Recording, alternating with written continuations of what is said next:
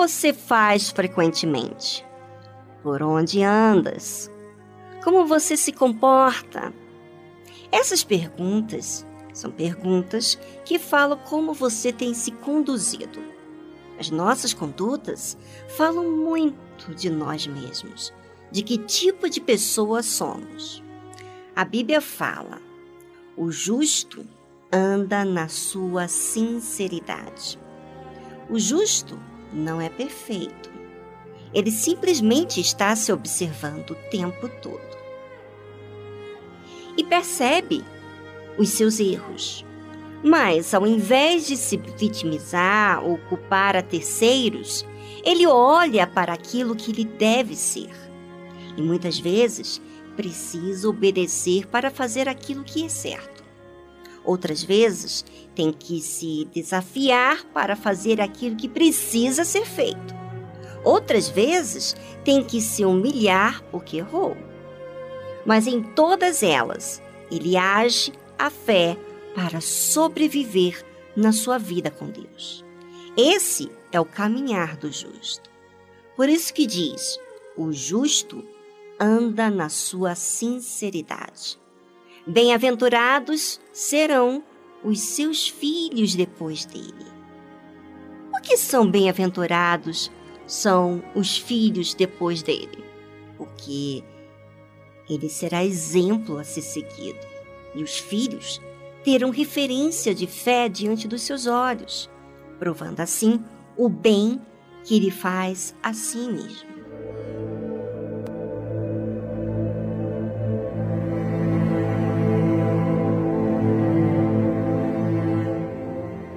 Nossa vida é feita de oportunidade. Mas o que fazemos com as oportunidades diz muito sobre nós, não é mesmo? Eu vou dizer, porque os filhos do justo são bem-aventurados. Eu vou dizer de mim, como filha.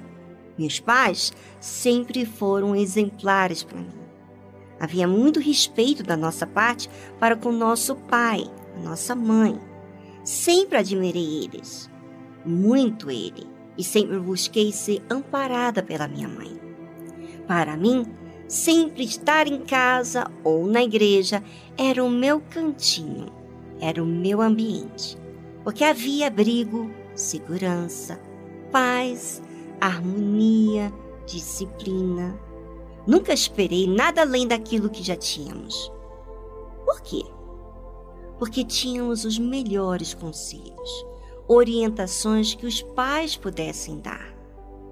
Tinha, sobretudo, Deus em nosso lar. Ao meu ver, não me faltava nada. Só me faltava as pessoas que me aceitaram. Isso eu não entendia quando eu fui para o jardim de infância. Mas já que elas não me aceitavam, deixava aquela dor de lado e vivia o que o meu lar me trazia o carinho, o amor, o amparo da minha família. Só que eu ainda não conhecia Jesus. Eu ouvia falar de Jesus, eu era uma criança. Eu tive o alto privilégio de conhecer o bem e desejar o bem, porque tive referência dentro do meu próprio lar. Por isso que fui muito bem-aventurada. Depois de uma certa idade, já começou a ter conflitos comigo mesmo dificuldades devido à rejeição dos demais. Mas a minha mãe e meu pai me apontaram Jesus para mim me apoiar nele. E assim foi. Fui aprendendo a ouvir. Até que um dia eu realmente nasci de Deus. Foi aos meus 15 anos que nasci de Deus e recebi o Espírito Santo. Tudo se fez novo dentro de mim. Só a partir de então é que tudo se fez novo. Meus olhos já não via a vida como era antes, dependente da aceitação dos demais, necessidade da aprovação alheia.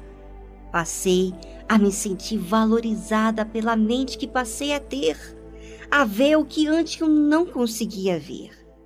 Se você ouvinte for sincero para assumir a sua realidade, diante de Deus e deixar de gostar de tudo que você tem se apoiado, para se apoiar totalmente nas mãos de Deus, que é a justiça, a verdade, o que é certo, tudo se fará novo nesse dia. Nunca mais você vai ser essa pessoa triste, vazia, dependente dos demais.